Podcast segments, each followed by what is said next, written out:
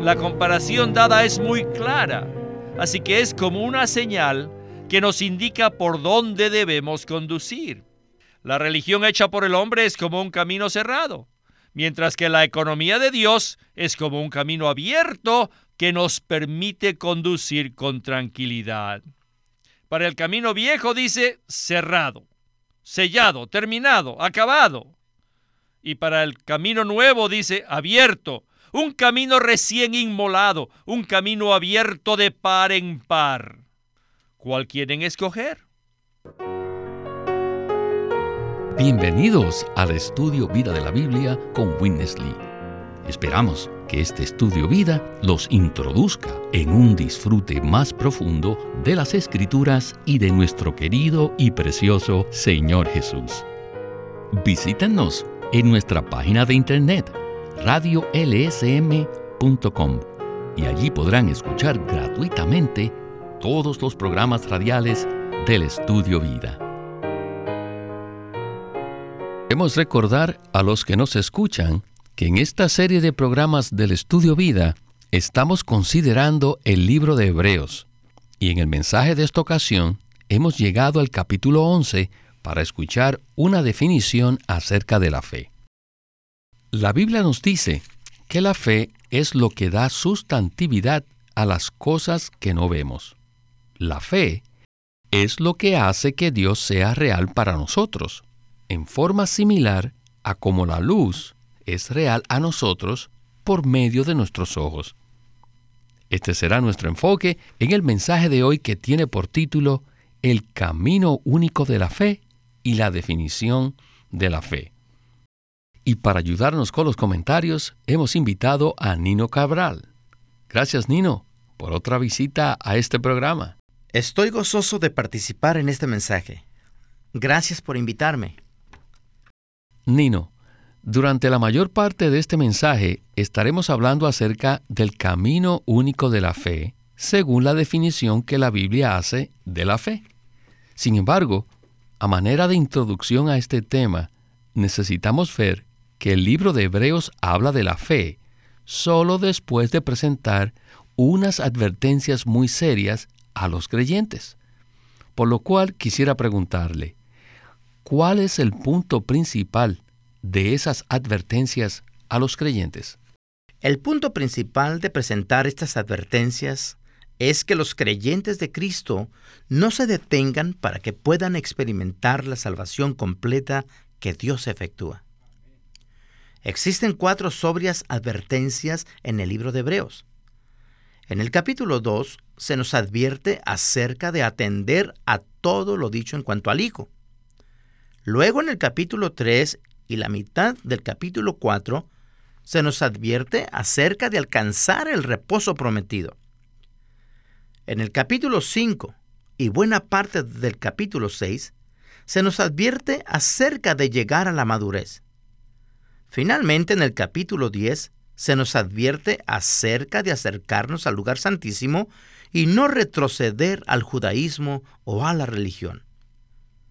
La mayoría de los maestros de la Biblia aplican estas advertencias al pueblo de Israel, a los judíos. Pero en realidad, estas advertencias tienen una aplicación muy definida y fuerte para nosotros como creyentes del Nuevo Testamento. Gracias, Nino por esta palabra de introducción. Queremos oír y prestar atención a lo que el Espíritu nos hable en este mensaje del estudio Vida de Hebreos. Iniciemos este primer segmento con Witness Lee. Adelante. en todo el Nuevo Testamento, solo existen dos o tres libros que tienen muy buena composición. En primer lugar está el libro de Hebreos, luego el libro de Romanos y finalmente el libro de Apocalipsis. Estos tres libros han sido estructurados de la mejor manera. Y me atrevo a decir que Hebreos es el mejor de todos. En su composición está en la cumbre, y este libro utiliza 10 capítulos para darnos una comparación completa entre la economía de Dios y la religión hecha por el hombre. Esta religión hecha por el hombre frustra al pueblo de Dios para que no avancen conforme a su economía. Este es el problema. Y esta es la razón por la cual fue escrito el libro de Hebreos. Fue escrito para contrarrestar este problema. Ahora bien, después de los diez capítulos, la comparación queda muy clara. Así que permítanme hacerles una ilustración para explicarles lo que les quiero decir. Supongamos que vamos conduciendo un automóvil y llegamos a una intersección donde hay dos señales. Una señal dice camino cerrado y la otra señal dice camino abierto. ¿Qué harían ustedes? Si tomamos el camino cerrado, no sabemos qué nos puede suceder. Por lo tanto, lo más sabio es tomar el camino abierto. En estos diez capítulos, la comparación dada es muy clara, así que es como una señal que nos indica por dónde debemos conducir. La religión hecha por el hombre es como un camino cerrado, mientras que la economía de Dios es como un camino abierto que nos permite conducir con tranquilidad. Para el camino viejo dice cerrado, sellado, terminado, acabado. Y para el camino nuevo dice abierto, un camino recién inmolado, un camino abierto de par en par. ¿Cuál quieren escoger? Así que este contraste es la consumación de estos diez capítulos. Después de presentarnos este contraste, el escritor nos dice cómo debemos tomar este camino abierto, cómo debemos tomar este camino recién inmolado. Este libro utiliza un capítulo entero para mostrarnos cómo tomar este camino único, el camino de la fe. Y al final del capítulo 10, después de la cuarta advertencia, nos dice, pero nosotros no somos de los que retroceden para ruina, sino que tenemos que ser de los que tienen fe. Se los leo de nuevo. Pero nosotros no somos de los que retroceden para ruina, sino de los que tienen fe para ganar el alma. 1039. Para ganar el alma, la Biblia utiliza diferentes palabras y diferente terminología, con diferentes aspectos, pero a pesar de que la Biblia tiene muchos aspectos y usa diferentes términos, su punto principal siempre es consistente. Les muestro tres de ellos. La glorificación, la perfección y ganar el alma nos señalan a lo mismo. Nino, me gusta mucho esta visión panorámica del libro de Hebreos. Este libro utiliza 10 capítulos para darnos una comparación completa entre el antiguo pacto y el nuevo pacto. O usando la analogía presentada por Windesley, es una comparación entre el camino cerrado y el camino abierto. El antiguo pacto está lleno de letreros que dicen camino cerrado. No obstante, en nuestro concepto natural acerca de cómo agradar a Dios, siempre terminamos en ese camino cerrado. ¿No le parece? Sin duda, eso es verdad. Con mucha frecuencia terminamos conduciendo por el camino cerrado. Deberíamos ser capaces de reconocer estos letreros tan claros del camino que nos indican por dónde no debemos conducir. Letreros tales como cerrado, terminado y sin salida son señales que nos indican que no debemos tomar esa ruta. Es probable que ese camino haya sido transitable en alguna época, pero ahora ya no sirve más. Entonces, ¿por qué insistimos en tomar ese camino? Sencillamente por causa de nuestros conceptos naturales. Andar por ese camino cerrado es una indicación de que estamos tratando de hacer algo por Dios, no según su economía neotestamentaria actual, sino según la religión tradicional del antiguo pacto. Según Hebreos 10:39, no somos de los que retroceden para ruina. Esto no significa que estemos haciendo algo pecaminoso o mundano, sino que actuamos religiosamente para tratar de satisfacer a Dios. El camino de la religión está cerrado, está terminado. Romanos 9 nos dice que el pueblo de Israel tomó ese camino, pero eso no les funcionó. No significa que la ley de Dios esté equivocada, sino que la manera de llegar a nuestro destino no es a través de la ley. ¿Por qué? Sencillamente porque el pueblo de Israel no siguió la ley por fe, sino por obras. Cada vez que abandonamos el camino de la economía neotestamentaria de Dios y tratamos de tomar nuestro propio camino, terminamos en un camino cerrado y toda nuestra labor es en vano. Si tomamos el camino cerrado de la religión, eso significa retroceder a la ruina.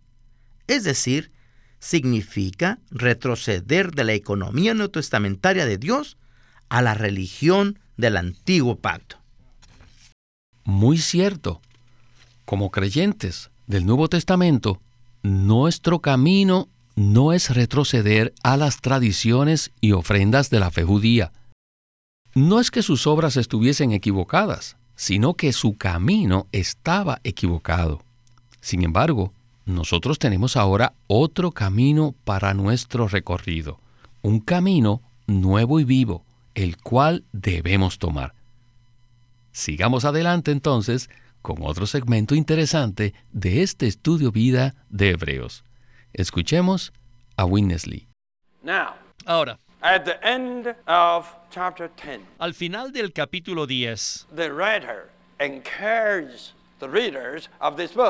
el escritor anima a los lectores de este libro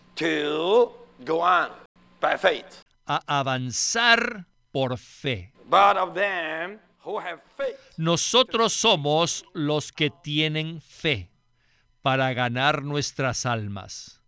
Así que inmediatamente después del capítulo 10 sigue el capítulo 11, que cubre el camino único de la fe.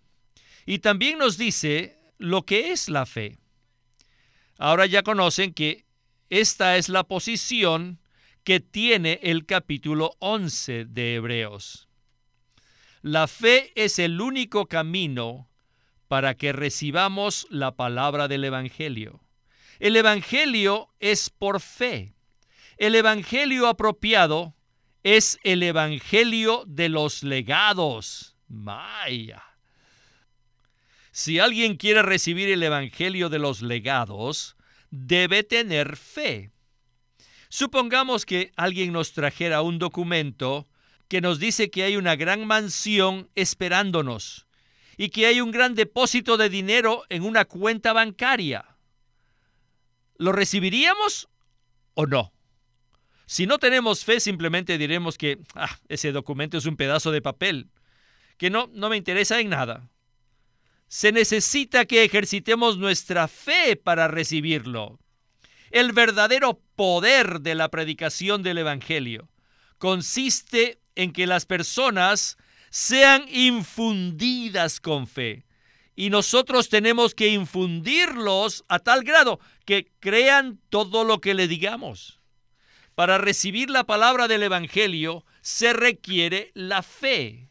La fe es el único camino para que las personas reciban el Evangelio.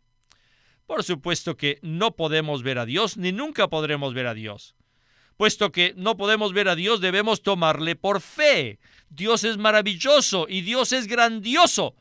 Pero para algunas personas, ellas pueden decir, ah, Dios no significa nada para mí. Pero si tienen fe, Dios lo es todo. Sin fe, Dios no es nada. Les repito que cuando ministremos a Dios a las personas, debemos ser capaces de infundirles con fe.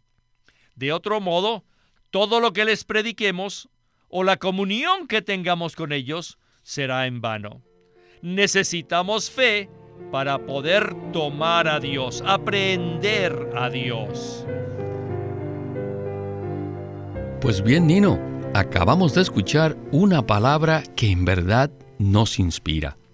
Nosotros realmente deseamos andar por el camino en el cual podemos experimentar al Cristo maravilloso que hemos recibido una y otra vez en este ministerio. Pero solo hay un único camino, el cual es el camino de la fe. Entonces, ¿podría usted explicarnos cuál es el camino de la fe? La fe no es algo que nosotros podamos originar o iniciar. La fe procede de Dios. Es un hecho que en nosotros como criaturas caídas no existe fe alguna. Sin embargo, sí existe tal cosa como la fe, y esta fe es única, y nosotros debemos aprender a vivir por ella. El camino de la fe está claramente definido en Hebreos 11.1, que dice de esta manera, Ahora bien, la fe es lo que da sustantividad a lo que se espera, la convicción de lo que no se ve. La fe es lo que da sustantividad a lo que se espera. Por lo tanto, la fe es la seguridad, la confianza, la confirmación, la realidad, la esencia, la base de sustentación de lo que se espera, es decir, el fundamento que sustenta lo que se espera. La fe también es la convicción de lo que no se ve. Esta fe nos convence de lo que no vemos. Por lo tanto, es la evidencia, la prueba de lo que no se ve. La fe es el medio por el cual podemos recibir todas las promesas para hacerlas reales a nosotros. La fe es el único camino de la vida cristiana. A los cristianos también se les llama creyentes, porque tener fe significa creer. Los incrédulos no tienen esperanza porque están sin Cristo. Como dije anteriormente, la fe no se origina en nosotros, sino que nos es infundida mediante la predicación del Evangelio de Cristo. Puesto que nosotros hemos recibido a Cristo, somos un pueblo lleno de esperanza. Nuestra vida debe ser una vida de esperanza, la cual acompaña la fe y permanece con ella.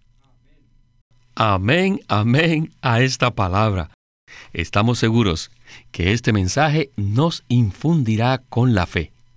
En el segmento final escucharemos entonces acerca de la definición de la fe. Regresemos por última vez con Winnesley y el estudio Vida de Hebreos. Adelante. Hemos llegado a la definición de la fe. La verdad es que no tengo mucho que decir. Porque la fe es muy difícil de definir. No tengo las palabras adecuadas para hablar acerca de esto. Así que la fe es sencillamente la fe y es muy difícil de definir, pues puede ser aprehendida dentro de nosotros, así que no tenemos palabras para hablar de fe. Después de tantos siglos y después de tantas interpretaciones, lo mejor que podemos hacer es escoger las mejores palabras para definir la fe. Hebreos 11.1 dice, ahora bien, la fe es lo que da sustantividad a lo que se espera, la convicción de lo que no se ve. La mejor palabra que hemos hallado hasta ahora es dar sustantividad. En algunas versiones de la Biblia se usa la palabra sustancia en lugar de sustantividad, pero aquí no se refiere a algo sólido como una, sustancia, sino que denota dar sustantividad a la sustancia de lo que se espera. Por tanto, se traduce sustantividad. Y la fe significa dar sustantividad a la realidad de lo que no se ve.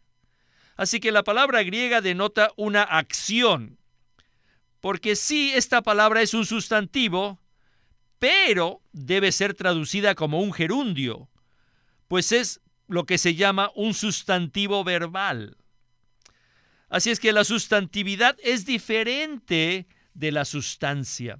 Por ejemplo, este papel que tengo en mi mano es una sustancia, pero si deseamos darle sustantividad a este papel, necesitamos tocarlo con nuestras manos o verlo con nuestros ojos. Al hacer esto, nos damos cuenta de lo que este papel es en realidad y entonces tenemos conciencia de este papel. Y esto es lo que quiere decir la palabra sustantividad. La fe no es una sustancia, sino que es una acción para darle sustantividad a algo. Tener fe no consiste en tener un elemento con sustancia, sino que tener fe es poder darle sustantividad a algo en nuestro interior, dentro de nosotros. Ciertas cosas no pueden verse, ni oírse, ni tocarse, y sin embargo, dentro de nosotros tenemos la habilidad, tenemos una acción para darle sustantividad. Es decir, tenemos la habilidad de comprobar su existencia. Por ejemplo, la Biblia dice que cualquiera que crea será salvo. Inmediatamente después que oímos esta palabra, sentimos que dentro de nosotros algo le da sustantividad. Es decir, nos damos cuenta de que lo que transmite esta palabra tan sencilla es verdad y se convierte en realidad para nosotros. Por ejemplo, toda la Biblia es un testamento que está llena de legados. Esto es algo tan simple, pero los incrédulos dirían que estos son tonterías. Para ellos es simplemente un libro que es difícil de comprender. Cuando nosotros, los llamados de Dios, cuando escuchamos que la Biblia es un testamento que está lleno de legados, algo en nuestro interior le da sustantividad a esta palabra. Este darle sustantividad es la fe. Es algo que no podemos explicar ni mostrar a la gente. No podemos explicar, no podemos mostrárselo a la gente, no podemos mostrar que Cristo mora en nosotros, no podemos mostrar que Él está en nuestro interior, pero dentro de nosotros hay algo que comprueba que esto es verdad, que esto es cierto. Esto es la sustantividad. Bueno, Nino, este ha sido un segmento bastante profundo. Aunque Winnesley inició diciendo que no tenía mucho que decir con respecto a la fe, en realidad sí nos dijo mucho. Con bastante frecuencia la meta de los creyentes en su vida cristiana ha llegado a ser las cosas tangibles, tales como las casas, los empleos y las oraciones por necesidades materiales. Y desgraciadamente, esto se ha promovido en forma intensa, especialmente en los Estados Unidos de Norteamérica. Sin embargo, la palabra que Winnesley dijo al final del segmento anterior, de que nuestra meta debe ser las cosas que no se ven, es una palabra muy poderosa. Por lo tanto, ¿qué tal si usted nos dice cuáles son las cosas que no se ven, las cuales deben ser nuestra meta? Esa es una pregunta muy interesante. Sin duda, todas las cosas que usted mencionó, tales como las casas y los empleos, pueden ponerse en la categoría de las cosas que se ven. Estas cosas son temporales es decir, no perduran con el paso del tiempo. Esas son cosas que no tienen ningún valor eterno. Debemos darnos cuenta que las cosas que no vemos son eternas. ¿Cuáles son algunas de estas cosas que no se ven? Una de las cosas que hemos recibido por fe como un legado, que aunque no se puede ver es muy real, es la ley de vida. Cuando recibimos al Señor por fe, la ley de vida fue infundida en nuestro ser. Dicha ley nos regula, nos controla y nos guía. Otra bendición real es el propio Dios. Cuando creímos por fe, recibimos a Dios en nuestro interior. Esto es maravilloso. A pesar de que no lo podemos ver, en nuestro interior hay algo que comprueba que Él mora en nuestro interior. No lo podemos ver, pero por fe es muy real para nosotros. Esta es la fe. Nosotros estamos aspirando al lugar santísimo y a la nueva Jerusalén, pero ninguna de esas cosas se pueden ver. No obstante, tenemos la convicción plena de estas cosas que no se ven. La fe es la evidencia, la prueba de las cosas que no se ven. Inclusive, nuestro espíritu es algo que no podemos mostrarle a las personas. Pero la Biblia dice en Primera de Tesanolicenses 5:23 que tenemos un espíritu. Y nosotros creemos lo que Dios dice en su palabra. Y nuestro espíritu es muy real para nosotros por medio de la fe. Todas aquellas cosas que no se ven y que son eternas son nuestra meta y son las cosas que estamos esperando por fe. Por consiguiente, nosotros andamos todo el tiempo por fe y no por vista. Gloria al Señor, hermano Nino. Tengo que repetirlo. No andamos por vista, sino por fe. Nino, muchas gracias por su participación y ayuda en este estudio vida y esperamos que pueda regresar pronto. Muchas gracias por invitarme. Estoy muy contento de estar aquí y estoy muy agradecido que podemos vivir nuestra vida por fe. Este es Víctor Molina haciendo la voz de Chris Wilde, Nino Cabral la de Francis Ball y Walter Ortiz la de Winnesley.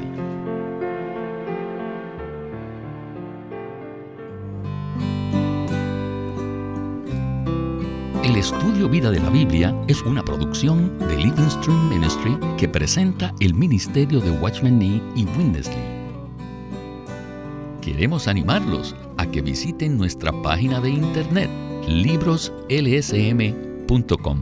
Allí encontrarán los libros impresos del ministerio de Watchman Nee y Winnesley la Santa Biblia versión recobro con sus notas explicativas y también encontrarán folletos, himnos, varias publicaciones periódicas y libros en formato electrónico.